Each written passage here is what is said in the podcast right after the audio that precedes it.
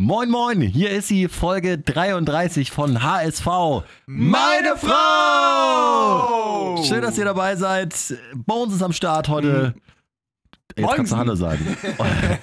Gato Moin, moin. und äh, Kai muss leider arbeiten, fällt für heute aus. Keine wilde These, aber vielleicht haben wir ja eine wilde These heute. Ähm, ich bin Stübi und ich würde sagen, wir fangen einfach nochmal mit dem Spiel des letzten Wochenendes an. Ein Punkt geholt gegen Hannover oder zwei Punkte verloren. Das ist natürlich die große Frage.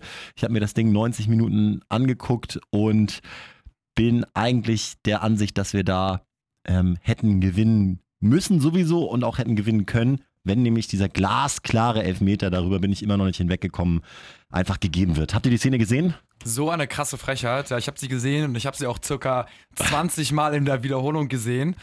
Und es ist echt, äh, also, also ich kann es verstehen, wenn man als Schiedsrichter auf dem Feld steht und dann sagt, okay, alles klar, äh, live irgendwie bin ich mir unsicher, aber dann mit Videoassistent, ja. klarer geht's doch nicht. Der wichst den völlig um, also volle Kanone. Ich sag mal, im Mittelfeld wird es immer, immer hundertprozentig auf Faul entschieden. Ja, und auf gelbe weil's- Karte. Weil es zu doll, der Einstieg ist, also es ist viel zu hart. Natürlich, irgendwann trifft er den Ball. Aber selbst ohne HSV-Brille muss man ja sagen, äh, man kann noch nicht mal argumentieren, er trifft erst den Ball und dann den Spieler, sondern bevor der Hannoveraner Abwehrspieler den Ball berührt, hat er schon beide Knie von Kostic weggesenzt. Ja, es ist einfach, also ich, ich weiß auch nicht, wie ganz genau da die Regelauslegung ist, aber es ist. Es soll was, was nervt, machen Sie, nervt. was machen Sie in ja. Köln? Also im Stadion wurde auch das eingeblendet, das quasi Video Referee Assistant oder VRR oder was auch immer, wie das heißt. Jetzt sind wir mal selbst betroffen. Bisher hat man das ja immer nur so aus der Ferne erlebt und gehört, wie sich die anderen aufregen. Aber es ist schon richtig scheiße, wenn man selbst so beschissen wird, ne? Ja, total. Also vor, vor allen Dingen, äh, ja, wenn es so glasklar ist. Das Schärfste ist auch einfach, dass sich dieser Schiedsrichter bei jedem anderen Spiel wegen jedem Einwurf an die Seitenlinie begibt, um sich diesen, äh, diese Szene auf, äh, selber mal anzuschauen. Und er hat sich ja wirklich nur auf de, den Hörfunk verlassen, was ihm aus Köln mitgeteilt wurde. Er hat sich ja nicht mal an die Bande begeben, um sich selber mal ein Bild zu machen. Was war das eigentlich genau? Also er hatte klare Sicht. Ich habe nochmal die Zeitlupe mir angeguckt und ihn nochmal beobachtet. Er, Ja. er nimmt die Pfeife in den Mund und dann, glaube ich, hat er reagiert auf die Situation, dass der Ball halt extrem hart zur Seite weggeht und dann hat er gedacht, Ball gespielt. Was Gato gesagt hat, kann ja mal passieren, dass man das vielleicht im ersten Moment falsch sieht, aber genau dafür ist eben dieser Ja. scheiß Ja. Videoassistent da. Kurz vor der Halbzeit, das wäre wirklich der Moment gewesen für so ein 1-1, wobei ich mich auch frage, wer schießt den Elver und wer macht ihn rein? Äh, denn Saliovic stand da noch nicht auf dem Feld. Aber das ist eine andere Geschichte und dann gewinnst du das Ding vielleicht auch 2-1. Ja, und so ist es am Ende ein Punkt, wichtig für die Moral. Ja, also ich, ich, man, man, man bleibt im Game drin so ein ja, bisschen. ja, Irgendwie. genau. Man ist auch Aber- nur drei Punkte weg Ja. und nicht vier, aber es ist irgendwie zu wenig. Ja, viel zu wenig. Also zu Hause, vor allem gegen Hannover, wo der Abwärtstrend deutlich zu erkennen ist in meinen Augen, Mhm. äh, musst du die in so einer Situation im Heimspiel mit einem neuen Trainer, erstes Heimspiel, äh, musst du die schlagen. Wir haben ihn oft gescholten, zu Recht, weil er auch statistisch der schlechteste Bundesliga-Keeper der Hinrunde war. Aber hier muss man ihm loben. Außer beim Gegentor, ähm, da behaupte ich, den kann man eventuell auch früher sehen und dann in der Ecke sein. Äh, hat Christian Martinia eine gute äh, Partie gespielt, hat drei wirklich starke Bälle gehalten, die auch nicht jeder hält. Insofern hat er das Ding da auch festgehalten, denn sonst steht es ganz schnell 0-2 oder 0-3. Ja, ich bin auch, äh, also eigentlich, wie ihr wisst, äh, ja, Team Pollersbeck. Aber ich, äh, ich, ich versuche mich jetzt ein bisschen in diese Martinia-Geschichte äh, einzufinden. Und ich muss auch sagen, ich habe auch äh, mit einigen Leuten aus dem HSV-Umfeld gesprochen. Und die meinten tatsächlich, äh, was heißt tatsächlich? Also, sie meinten, äh, Martinia ist, macht einfach einen super stabilen Eindruck und ist vor allen Dingen auch ähm, psychisch, also mental, äh, total weit und der Situation auch einfach äh, gewachsen. Und im Gegensatz eventuell zu Pollersbeck, für den das ein bisschen Neuland ist, irgendwie erstmal erste Liga, dann, äh, keine Ahnung, großes Stadion, Abstiegskampf so. Und da haben die alle gesagt, dass äh, Martinia auf jeden Fall äh, der bessere oder der geeignetere, Ma- geeigneterste, keine Ahnung, Mann Ja. wäre. Ich, ich glaube, auch da muss man sagen, haben wir uns vielleicht ein bisschen getäuscht. Da waren wir zu gierig auf einen neuen, jungen Ja. Keeper und U21 Europameister. Und da haben wir alle vor der Winterpause gesagt, jetzt braucht Pollersbeck seine Chance. Und äh, du hast mir das auch erzählt, dass du das gehört hast und auch von wem du das gehört hast, dass Martini einfach der stabilere Typ ist, der jetzt in der Situation von diesen beiden Optionen klar die bessere ist. Ja, also ja. Kann man nichts hinzufügen und ähm, ich hoffe auch, dass er die nächsten Spiele das weiterhin bestätigt, so wie er das dieses Spiel auch gemacht hat. Ich sag mal, der Gegentreffer Mhm. ja, er reagiert spät, Sicht war versperrt, man weiß nicht so richtig, aber die anderen Dinger hält er uns immerhin gut im Spiel. Genau, so ist es. Gerade diese glasklare Chance da kurz nach der Halbzeit gegen Ebu oder äh, wie, der, wie der hieß von Hannover. Also das, das hat er gut gemacht. Ansonsten Papa äh, erstens nicht so gut gespielt und dann am Ende leider auch gelb-rot gekriegt. Das bedeutet, er ist zwei Spiele gesperrt. Oder so ist die Regel, ne? Erstmal wegen der Gelb-Rot-Sperre und dann auch noch zehnte gelbe Karte bei uns. Weißt du die Genau, genauen also, Modalitäten? Ähm, die zehnte gelbe erstmal das Spiel in Dortmund und dann halt wird die rote nochmal oben drauf gepackt, weil die gelbe hatte er ja ohnehin schon und Mhm. somit wäre er auch für das Heimspiel gegen Leverkusen am 17.02. gesperrt. Das heißt, eigentlich jetzt bei zwei Abwehrschlachten, auswärts in Dortmund und zu Hause gegen Leverkusen, wo du so einen Turm in der Brandung wie Papa eben brauchst, ist er nicht dabei. Und dann muss Mavrei jetzt mal wieder zeigen, dass er was kann. Ja, aber ich finde es gar nicht so dramatisch wie irgendwie Mitte der Hinrunde, wo er echt in Topform war. Ich fand, er hat jetzt, also auf jeden Fall im Jahr 2018 hinkt er so ein bisschen hinterher, muss ich sagen. Also ich bin zwar auch ein Fan von ihm und ich glaube auch so mentalitätsmäßig brauchen wir ihn schon auf dem Platz, dass er, dass er da die Leute nach vorne peitscht und auch mal eventuell sogar einen Treffer macht. Aber leistungsmäßig war das äh, dann schon ein bisschen wackelig und sehr viele Tackles, die wirklich so do or die sind. Also wo endlich sagt, entweder ich kriege ihn oder ich kassiere, wie in dem Fall. Auch kurz vor Schluss rote- diesen, diesen Freistoß, 16 Meter vom Strafraum, da musst du auch nicht, wenn du dich vorher ein bisschen besser stellst, da zur Grätsche runtergehen und äh, da, da gibt es nämlich fast noch das späte 1-2. Bei uns, was, was wolltest du sagen? Also das, was Gardo schon angedeutet hat mit dem, mit dem Leistungsabfall in der Rückrunde, das bestätigen auch die Zahlen, während er in der Hinrunde wirklich bei teilweise 80% gewonnenen Zweikämpfen lag oder zumindest immer bei soliden 70, hat er die letzten zwei, drei Spiele immer bei 50 bis 60 nur gelegen, gegen Hannover nur 40% gewonnene Zweikämpfe. Und bei den beiden Karten, die er bekommen hat, er stand auch immer falsch und der Gegenspieler ist ihm auch immer weggelaufen. Das ist ihm in der Form bisher eigentlich überhaupt nicht passiert. Also vielleicht drück, kommt bei ihm auch jetzt nach und nach die Verunsicherung durch. Also, Ah. Obwohl er eigentlich immer der, wie Gardo meinte, der Fels in der Brandung war, der die Jungs nochmal angepeitscht Ich hat. gerade sagen, das, das müssen wir ihm mal zugestehen. Zwei, drei schwächere Spiele, der hat schon echt äh, gute Leistung gebracht und gehört auf jeden Fall zum, zum oberen Viertel, finde ich, beim, beim HSV-Kader, was so die Leistung angeht. Aber was mir auch negativ aufgefallen ist, könnt ihr ja mal drauf achten, gut, jetzt spielt er nicht, aber äh, beim Spielaufbau oder beim Versuch des Spielaufbaus habe ich extrem oft gesehen, wie der ballführende Spieler so die Arme hebt und äh, ne, diese typische Geste macht, wieso bietet sich keiner an oder äh, lauft mal vor, so nach dem Motto. Und manchmal habe ich das Gefühl, machen die das auch einfach so ein bisschen für die Zuschauer, um sich selbst so vor einer Verantwortung zu drücken. Ja, ich glaube schon, dass jeder, jeder spielt am Ende des Tages dann doch irgendwie für sich. Ja. Und äh, sagt so, ey, ich habe hier alles gegeben, ne? Und ist jetzt, wenn, ist jetzt nicht meine Schuld, wenn ich den Ball jetzt nach vorne dresche, ist da keiner frei.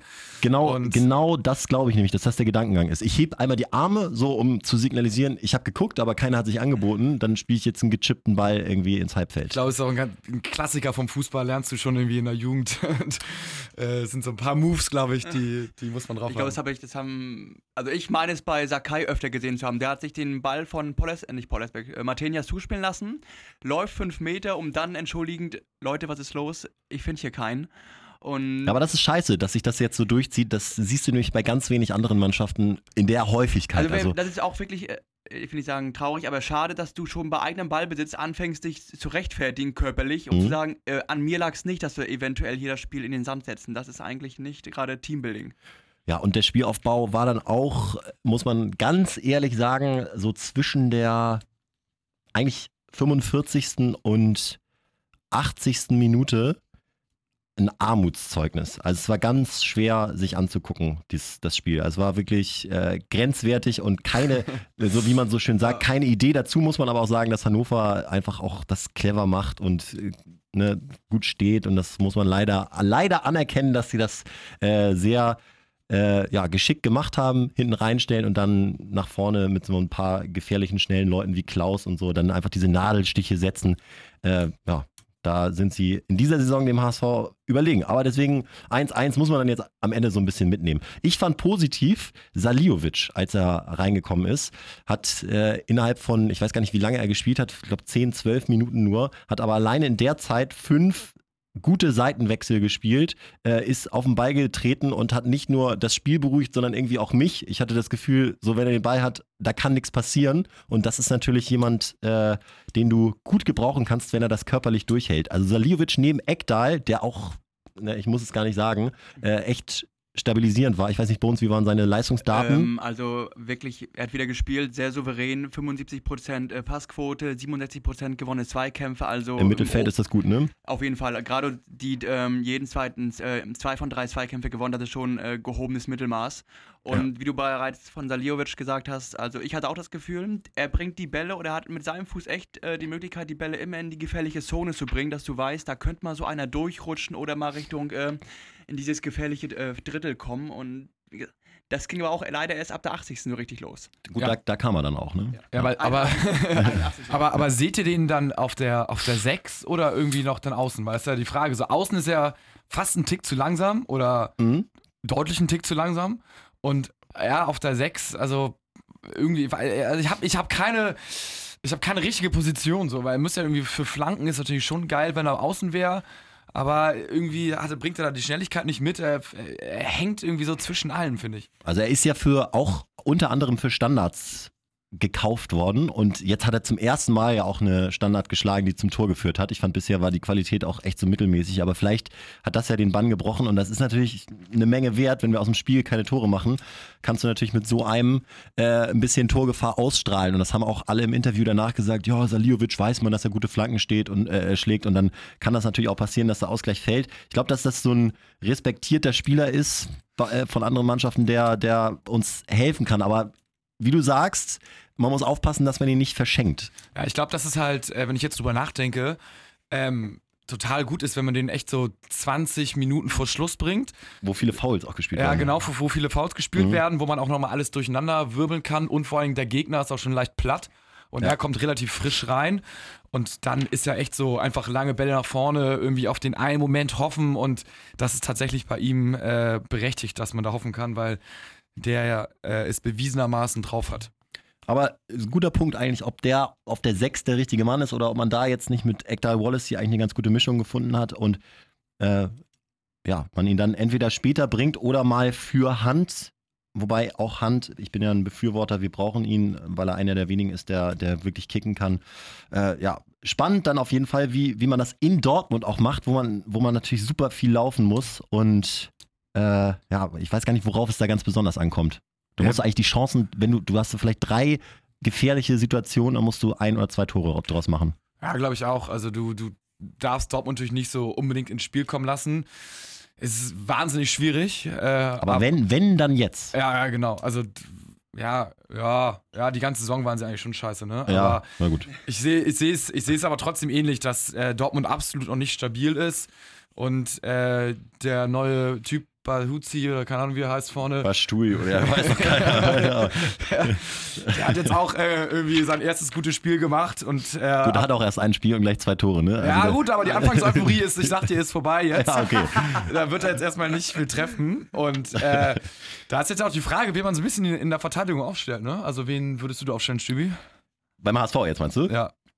Ja, also aus meiner Sicht muss dann Mavrei jetzt nachrücken. Alles andere wäre eine Überraschung. Alternative ist natürlich dieser äh, Pfeiffer aus der U21, der ähm, jetzt ja mittrainiert und auch immer im Kader ist. Ob man dem mal eine Chance gibt und der dann einfach mal in Dortmund vor 80.000 zeigen kann gegen den neuen Star-Stürmer von Chelsea, was er so drauf Ja. hat. Aber das, das wird nicht passieren. Deswegen wird äh, Mavrei reinkommen und ich glaube, dass er wieder eine Dreierkette spielt, äh, gegen den Ball dann eine Fünferkette und ja, dass du es dann einfach versuchst zu verteidigen und irgendwie durch eine Standard oder einen guten Konter äh, in Dortmund was holst, was uns ja auch schon oft genug gelungen ist. Was mit äh, Gideon? Der ist ja, oder ist er verletzt? Ähm, der, der hatte heute äh, zum ersten Mal wieder Individualtraining vorgenommen, äh, mit der Mannschaft nicht trainiert. Da muss man schauen, ob der morgen wieder einsteigen kann ins Ah. Mannschaftstraining. Wird dann wohl nicht Ja. reichen, ne? Aber dann bleibt ja nochmal noch Sakai, ne? Also der, Ja. hin, also in meinen Augen würde ich rausrotieren. Was mich wundert übrigens, das wollte ich auch nochmal diskutieren, Sakai ist ja jetzt auch wieder offiziell Captain unter Holl, äh, Hollerbach, ne? Also da hätte ich an Hollerbachs Stelle mal ein Signal gesetzt Ja. und, und da wirklich gewechselt. Wenn er, wenn er schon alles wechselt, von Teammanager Ja, über, ja, ja. über äh, Co-Trainer Cardoso jetzt neu dabei. Äh, also wenn er sozusagen neuen Impuls setzen will, dann doch auch gerne mal auf dem Kapitänsamt offiziell. Vielleicht hätte Sakai sich dann auch mehr noch auf sein eigenes Spiel konzentrieren können, ohne jetzt irgendwie wild äh, rumzudirigieren und irgendwie in der Verantwortung zu sein. Er spielt teilweise wirklich Katastrophenpässe. Ja, also ich, ich sehe ihn da, ich sehe ihn null in der Innenverteidigung, ne? Oder in einer Dreierkette hinten. Also Mhm. äh, da muss ich sagen, da äh, Van Drongelen äh, finde ich super, auch mit seiner Schnelligkeit. Papadopoulos auch gut. Und dann jetzt, wenn Mavrei oder Jung oder irgendwie sowas hinten reinziehen, finde ich ihn okay, aber Sakai finde ich, finde ich. Wie sähe dann deine Fünferkette aus? Also ich sag mal ganz kurz meine. Santos, obwohl ich, äh, das war mal wieder seit langem ein ganz, ganz schwaches Spiel gegen Hannover. Äh, dann würde ich trotzdem mit äh, Van Drongelen, Mavrei, Sakai und rechts Diekmeyer spielen, weil Diekmeyer auch Gold wert ist in, in so einem Spiel in Dortmund. Ich glaube, ich würde ähm, mit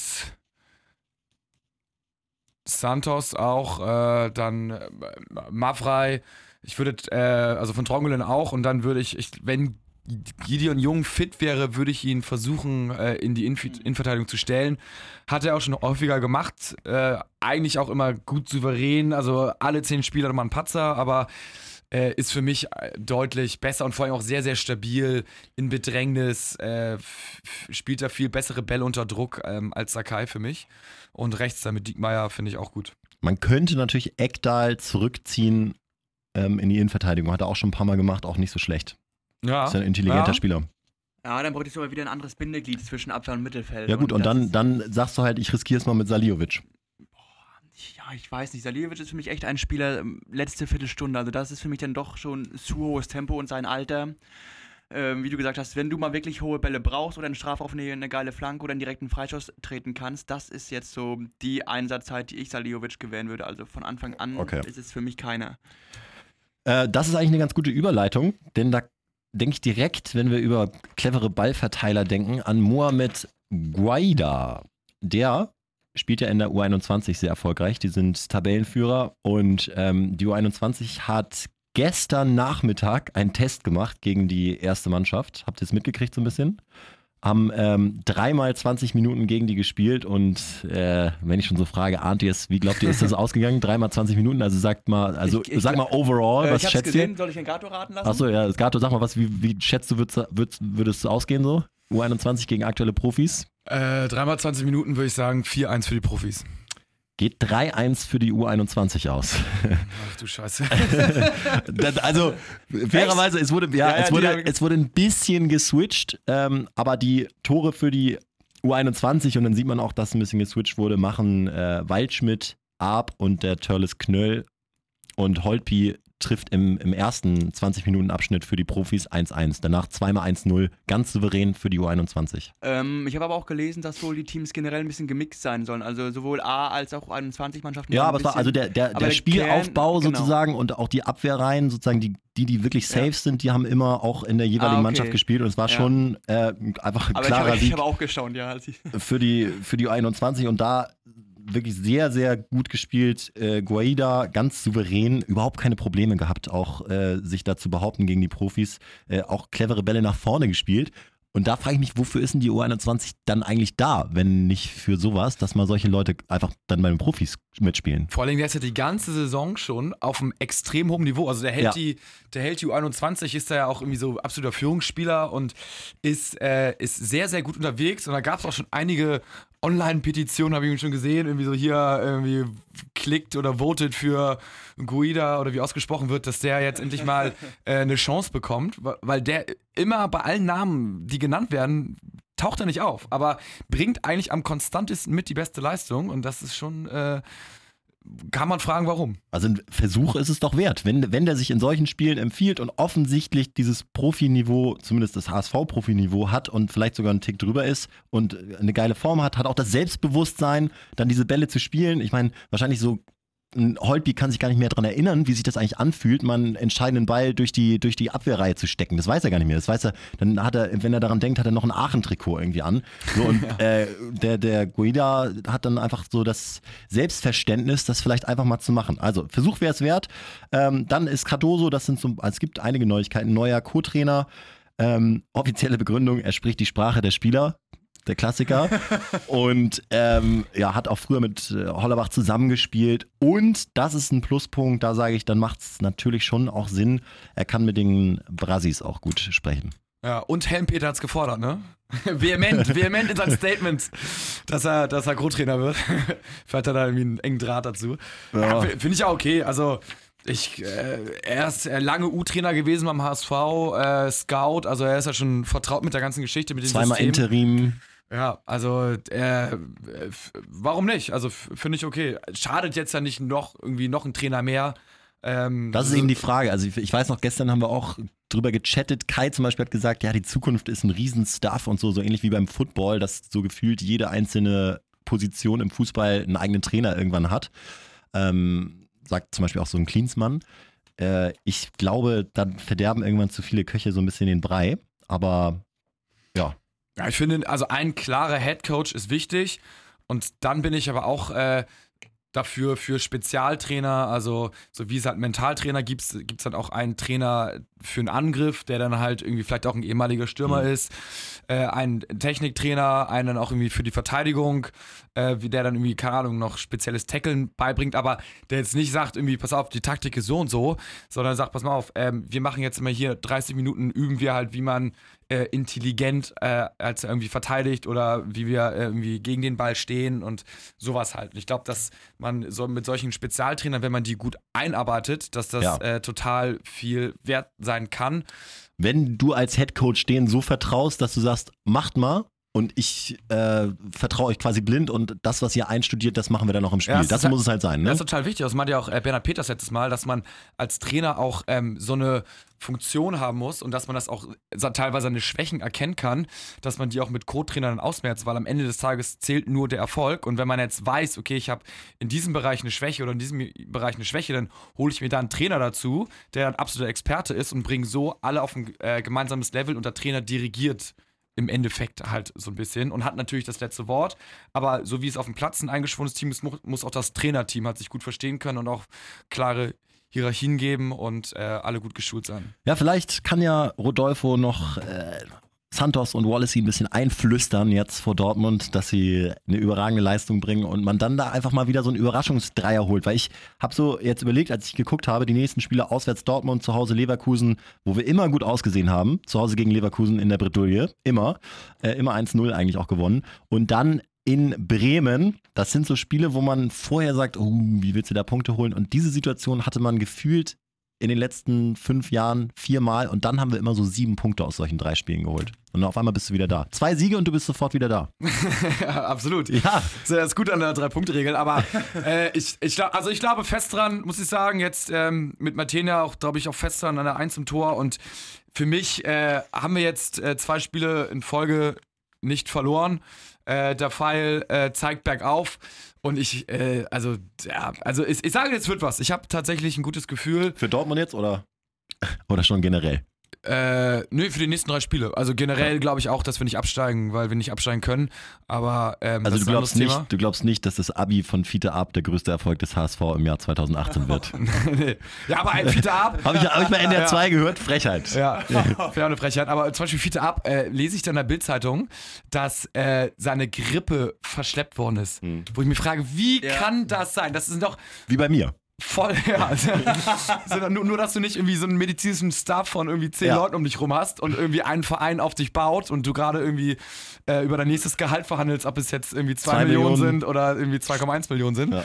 Und da musst du doch äh, äh, erstmal selber auf dich aufpassen, wenn du irgendwie, keine Ahnung, 17 bist und Abiturstress hast und irgendwie Fußball, gerade Fußballprofi geworden bist, dann kannst du es vielleicht nicht, aber dann muss man doch als HSV äh, Verein so weitsichtig sein und sagen, okay, wir lassen ihn jetzt erstmal auskurieren, wir brauchen ihn vielleicht äh, zwar jetzt schon, aber viel wichtiger ist er in der entscheidenden Phase der Saison. Und das ist so, so dumm und unverständlich, wie man den Jungen sich nicht hat auskurieren lassen, sodass das jetzt wirklich seit vier, fünf Wochen immer noch mit sich rumsteppt. Und maximal eingewechselt werden kann, aber eigentlich ist er da ja auch, also er hat die wenigsten Ballkontakte, er ist nicht richtig fit, er kriegt keine Torschüsse, er ist auch irgendwie nicht so richtig präsent, einfach weil er sich körperlich wahrscheinlich nicht richtig fit fühlt. Er ging auch nach dem Spiel hustend durch die Katakomben und äh, es ging gar nicht. äh, Also es ist so ein Schlag ins Gesicht. man muss sagen, wirklich, das ist echt eine glatte Sechs. Wie kann ein Profi Ich meine, die, Ja. die die ganze Zeit mit Eisbädern behandelt werden und äh, sozusagen angeschlagene Beine in eine Eistonne halten, nur damit die richtig regenerieren.